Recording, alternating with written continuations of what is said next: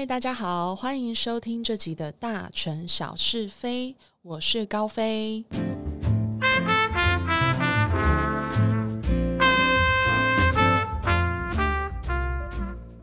首先，我要欢迎我自己加入 Podcast 的行列了，耶！哇，真的是一个很兴奋的开始诶。说到做 Podcast 的动机啊，其实。这件事情没有什么特别的开端。原本我自己甚至还觉得我没有特别的想做，特别是在呃二零二一年的时候，我觉得这一那一整年我自己已经过得很忙很累了，所以二零二零年我就不想要给自己太多的压力或设定什么目标。但我也不晓得为什么，当我的心情想要放松下来的时候，Podcast 这一个名字却 跑到我的脑子里。然后我的一些细胞就好像被刺激了，对，就是一个很妙的过程。然后我就开始着手耕耘这件事情，于是这个节目就这样诞生啦。欢迎我自己，然后也很谢谢有来听的你们。希望未来我都可以产出更多的内容，然后也期待你们持续收听。那同时，呃，大成小是非这个节目的 Facebook 跟 Instagram 的账号也成立喽。那我会把这个账号放在节目的简介栏，希望大家去追踪，然后还有关注，谢谢你们喽。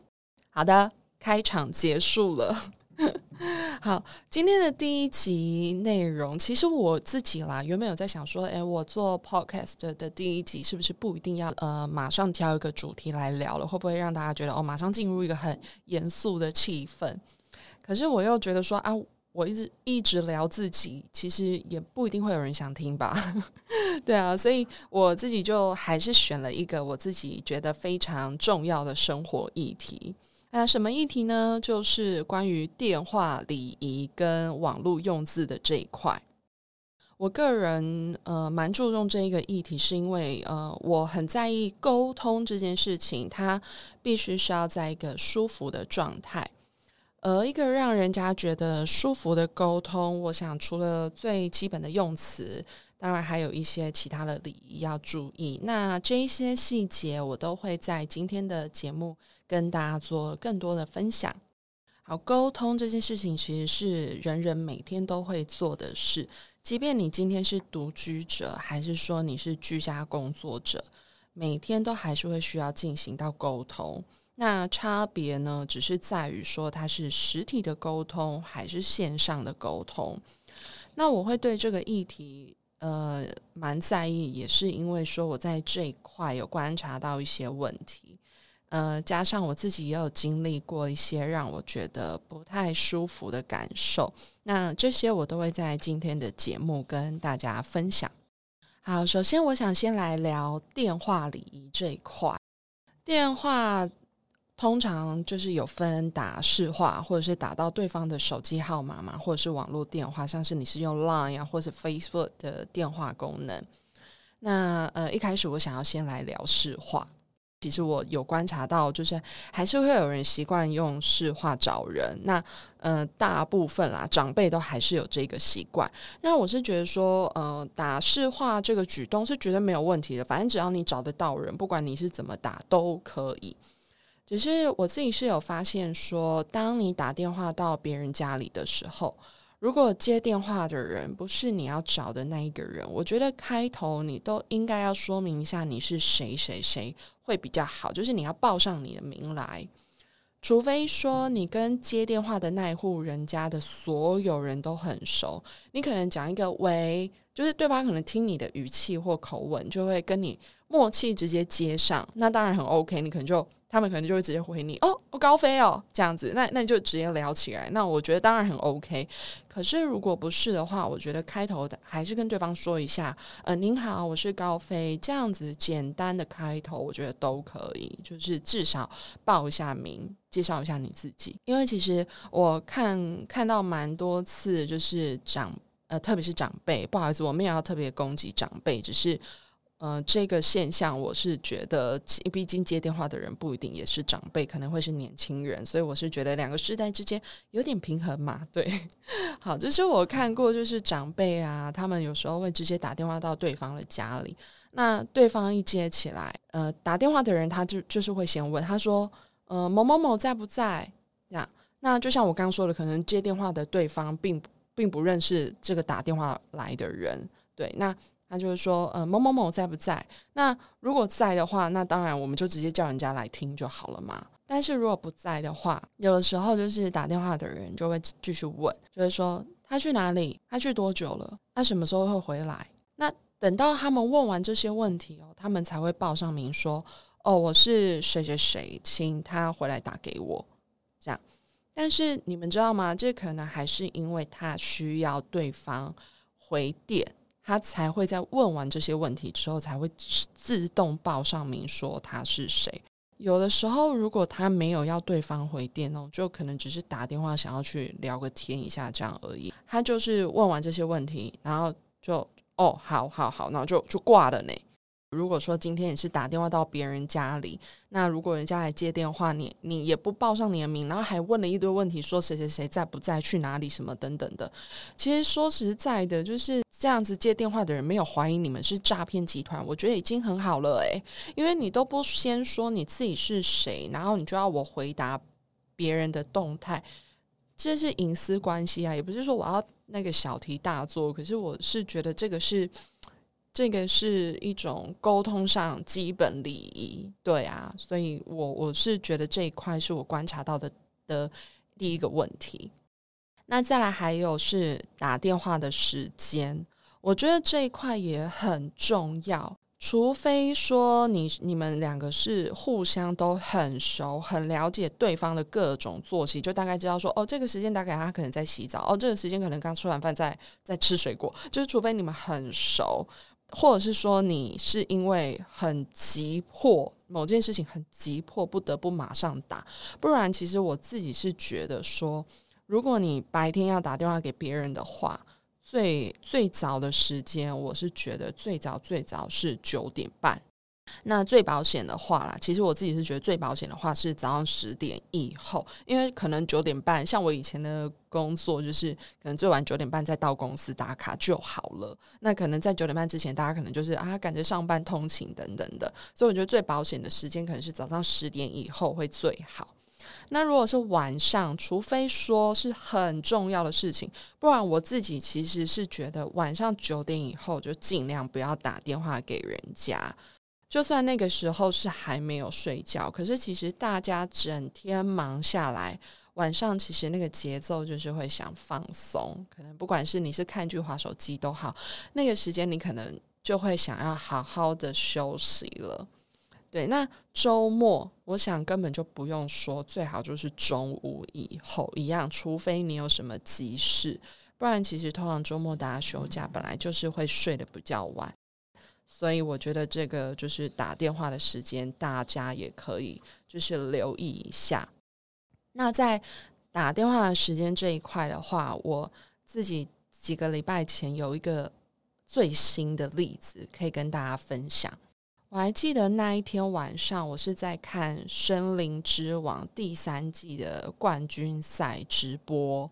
那这个节目它其实是每个礼拜五的晚上九点，它是先在 YouTube 上面直播，所以我每个礼拜五晚上九点，我就是守在 电视前。对，那那一天晚上的九点半，我听他们唱歌，听得非常的入神起敬的时候。我就接到那一天，我早上刚好把印表机拿去送修，然后我就接到送修印表机公司的电话。那其实那个时候我看到来电显示的时候，已经就是就是一个电话号码。然后我那时候已经有在觉得说是谁啊？晚上九点半打来，而且还是那种市话的电话嘛。因为通常你们也知道，诈骗电话不会那么晚，九点半打来。对，所以我那时候想说，嗯。这电话市话的电话会是谁？我就觉得，哎，会不会是印表机公公司？但我我想归想，我还是接了，还真的是哎，就是接起来的时候，就是工程师他是打电话来跟我回报说印表机送修的状况。我原本是其实蛮想要跟他讲说，不好意思，你有点太晚打来，就打扰到我休息。但我就想说，啊，赶快啊，赶快跟你讲完，就是把把重点听完，然后挂掉电话。我要专心的看电视，我要专心听他们唱歌。那当然，同时我自己也是在想说，哎，呀那么晚了，他可能也是在加班赶工，就是赶就是赶着要很多机器要修，他要赶快就是修完，然后好好的休一个周末的假。所以我想，啊，还是算了，不要不要怪他。对，但是我是真的觉得，尽量真的不要这么晚打电话。电话的礼仪，除了我刚刚讲的，我还有观察到这个部分。就是我想也是大家觉得很 NG 的，就是扩音。我觉得在公众场合讲电话用扩音这件事情，对我而言完全没有可以商量的余地，就是不行而已。如果你会说，呃，可是有一些有些长辈他用扩音，就是因为他有重听啊，然后啊他就是不会接耳机呀，等等的啊什么的。好，这些理由都有可能，但是如果我们都百分百的体谅这些行为，我们等于是在同意并且合理，他们可以在公众场合用扩音讲电话。这样子的话，你在高铁啊，或者是台铁、捷运上这种密闭空间，你们也你们也 OK 吗？我个人是真的很不 OK，而且我是到厌恶的地步。只要在密闭空间听到有人在用扩音讲电话，或是看影片，我也遇过。那种时候，我真的会就是马上很有杀气的用我很有杀气的眼神，就开始扫描那一个空间，到底声音是从哪边来，这样就很不爽。我相信有。呃，不少部分人跟我一样，当我们在通勤的时候，我们其实是在把握这一段时间，可能是在专心的回重要的讯息，或者是我们是在闭眼休息，不一定睡着，但就是在休息。所以，我想用扩音这件事情，一定会打扰某部分跟我一样有这个通勤的时候休在休息的习惯这样子的人。这个部分，我想。也没有什么好包容的啦，我不知道，不不知道是我自己这这块部分太硬还是什么的。可是我真的觉得这个我没有缓冲的余地，除非你可以接受啦。可是我相信没有人喜欢。OK，我自己就是想要分享一个，也是用扩音，但是用看影片的一个经验。有一天我坐高铁，然后一上车没多久，我座位后面的人，然后他就开始看影片，然后他完全没有戴耳机。然后他看的那种影片又是那种武打片，你知道吗？很吵，很吵。我我整个人就是坐立难安了，因为我我真的觉得太吵。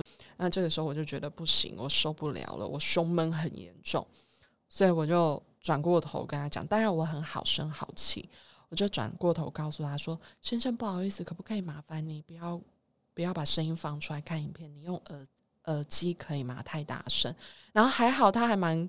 他还蛮客气的，他就是觉得蛮蛮 sorry 的这样子，他就马上戴上耳机，然后一直狂点头跟我说对不起，不好意思这样子。对啊，所以这是我自己的经验，就是用扩音看影片，我都已经觉得很崩溃，那更何况是讲电话，就是我觉得扩音就是不行。好，那刚刚聊的是关于电话礼礼仪这一块，现在我想要来聊的是网络文字的礼仪。嗯，我相信现在我们很多人都是透过就是网络打字来做沟通，这一块其实是很方便的。就是打字打字来沟通这一件事情，其实真的很方便。像是说，如果我们在现阶段找不到这一个人，我们也可以先打字留言。我们除了不会打扰他目前正在手边进行的事情，然后也算是一个留言，帮助彼此，就是先先帮彼彼此做笔记的概念啦。然后还有一些可能比较不好意思当面说出口的事情，我们也可以透过打文字来进行沟通，减少我们实际会有的尴尬。呃，还有就是在呃权利这一块，就是权益、权利这一块，如果有文字对话记录的话，其实都会对彼此有一个蛮好的保障。但是相对的，我觉得在文字的表达上面，我觉得有几个重点是可以一起来讨论的。首先是第一个很基本的礼仪，它。基本到我觉得它不应该被忽略。那就是我觉得，请使用，请谢谢，不好意思，这个我觉得很基本，就是即便是在跟人进行呃面对面的沟通，都不可以缺少网网络文字上面，我觉得也不可以缺少，这真的很基本。呃，我想很多人应该也跟我一样，我们都会去看一些网络发文下面的一些留言。有一阵子啊，我蛮常看到一些部落客发文，就是在分享他们吃到很好吃的东西或很好用的东西。那个文蛮明显的，不是叶配文，也不是团购文，因为它并没有附上任何的连接，就是看起来蛮单纯的在分享生活这样子。但是你就会看到下面就会有一些网友，他就直接留言，他可能留言的字就是很很精简那种，价钱问号在哪问号，或是给一个。钱 dollar 的符号问号就这样，而且这样的人其实不少诶。然后我看到的时候，我第一时间都是想说：哎，奇怪，你们跟这位 KOL 有很熟吗？后来我就陆续的看到几位布洛克，就刚好那阵子也在发表他们的不爽，就是这这件这个现象，他们不满这一个现象。他们会觉得说啊，加个请或不好意思或谢谢很难吗？就是这个不是基本礼貌吗？对，那我看到他们其实发文在那个就是针对网友留言礼仪这一件事情在生气的时候，其实我心里还蛮爽的。对，因为我真的觉得这些人就是欠骂啊，我自己也遇过。就是虽然我不是什么 KOL，可能就就是跟别人就私讯的聊天或什么的，我也遇过。对，就就是觉得。真的很没有礼貌。我我知道有的人其实你不喜欢打字，你会觉得说哦打字很麻烦。可是再怎么麻烦，基本的礼貌也是要有吧。再第二点是，我觉得也是蛮重要的，就是我觉得不要过度的省字。省字这件事情，我我的省就是省略的省，我觉得不要过度的省字，因为其实文字它是没有表情的，所以你用词上面你如果过度的缩减，一定会造成某部分的误解，所以我觉得尽量不要过度的省字，让你的表达比较完整一点。像我刚刚讲的嘛，有人省字省到最基本的，请、谢谢、对不起都省，这种省其实真的很不礼貌。我遇过一种很奇怪的省字，举例就是它应该是两个字，他会把它忽略，呃，他会把它省略成一个字。例如说“应该”，它应该这件事情就是应该，它是一个词，两个字的一个词嘛。可是他把它省略成“该”一个字。那像我就是觉得“应该”跟“该”是。它是不一样的东西呀，对啊，然后还有英文的 me too，大家都知道吗？就是 me too，我也是，然后就会省略 me，给我打一个 to t o o，就是非常台式英文。这种我其实真的，一看我就是秒火，你知道吗？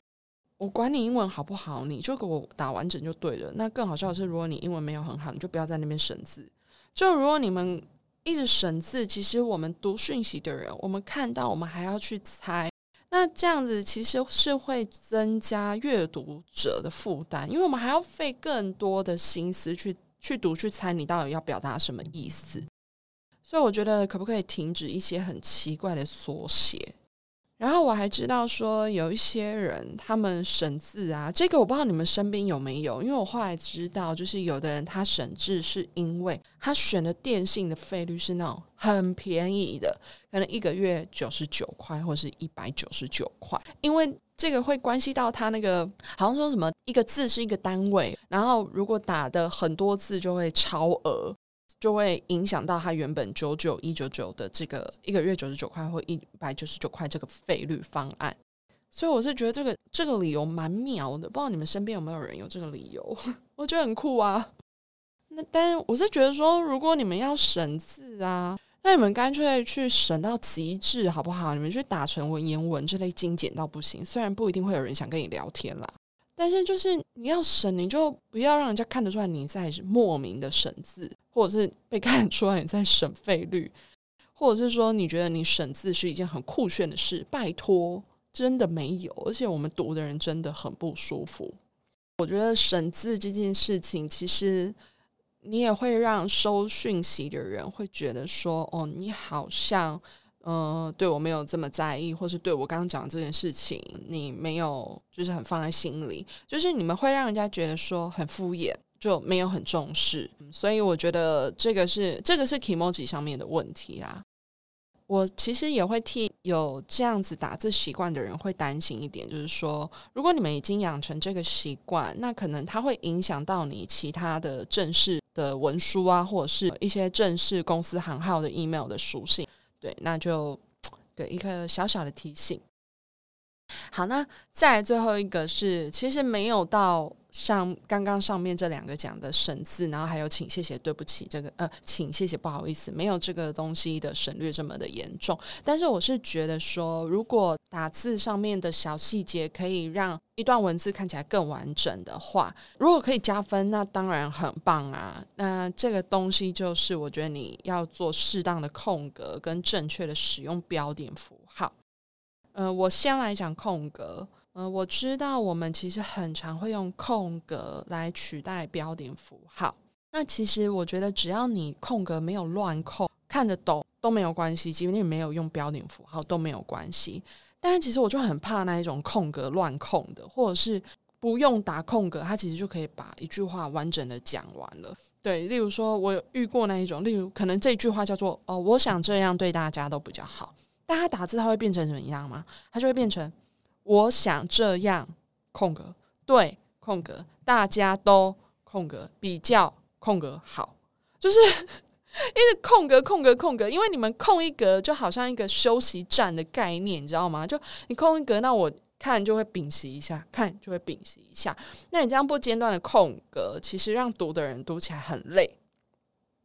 然后再来一个，我觉得就是呃，正确的使用标点符号这件事情，其实也可以让一段文字看起来很加分。嗯，因为我觉得标点符号它其实就是一个文字的情绪表情。当你用惊叹号的时候，就代表你的情绪可能比较比较亢奋、比较高昂；当你用点点点的时候，就代表你的情绪是比较无奈的。那我觉得说，呃，很适当的用的话，就是所谓的适当，就是不要一直用惊叹号或一直用点点点。嗯，当然还是取决说你那一天在表达的事情是情绪非常亢奋，所以你才要一直用惊叹号或什么什么。可是没有那么有 feel 的东西，你要一直用点点点，一直用惊叹号，其实我们读的人也是会觉得蛮有压力的。我觉得这个东西适当的用就好了，不用特别的一直加强。所以就是无论是空格或者是标点符号，我觉得其实都这种小细节，如果都有注意到的话，会让人在读读你的呃读你打出来的那一段文字，看起来都会比较舒服。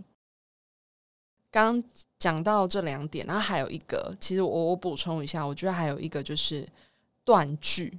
有的人他断句就是断的不清楚，那其实断句断的很不清楚，它其实就就是有点类似你空格空格呃乱空，跟你标点符号乱用的一个综合版。你如果断句就是断的不清楚的时候，其实读的人也会读的满头雾水。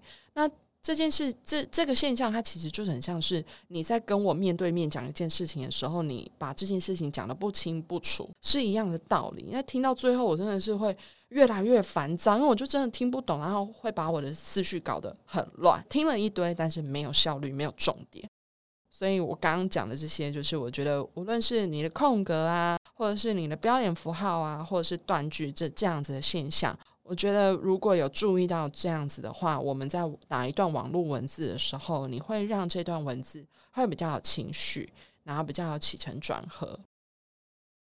好的，以上就是我针对今天第一集电话里跟网络用字里的经验谈跟细节的分享。不知道你是不是也有过相同的经验呢？你们会不会觉得第一集就聊这个有点太严肃？其实我这个真的是跟我们每天的生活是有很大的关系的。我们每天就是在打字啊，每天就是在赖打电话或什么的，对，所以我就觉得，就就是即便这么小的生活的事情，我都还是要拿出来分享。好的，那这就是今天第一集的内容。无论你是对这一集，还是你有什么其他想要跟我分享或想跟我说的话，都欢迎你私讯到大城小是非的 Facebook 或者是 Instagram 账号，可以来跟我说说话。你也可以用 email 的方式到 the lady in town 二零二二 at gmail dot com 给我哦。好，那我都会把我这一些刚刚说的 email 或者是 Facebook、Instagram 的账号放在我的节目的简介栏。那这集的节目就到这里喽，希望你们会喜欢。我们下一集再继续聊喽，拜拜。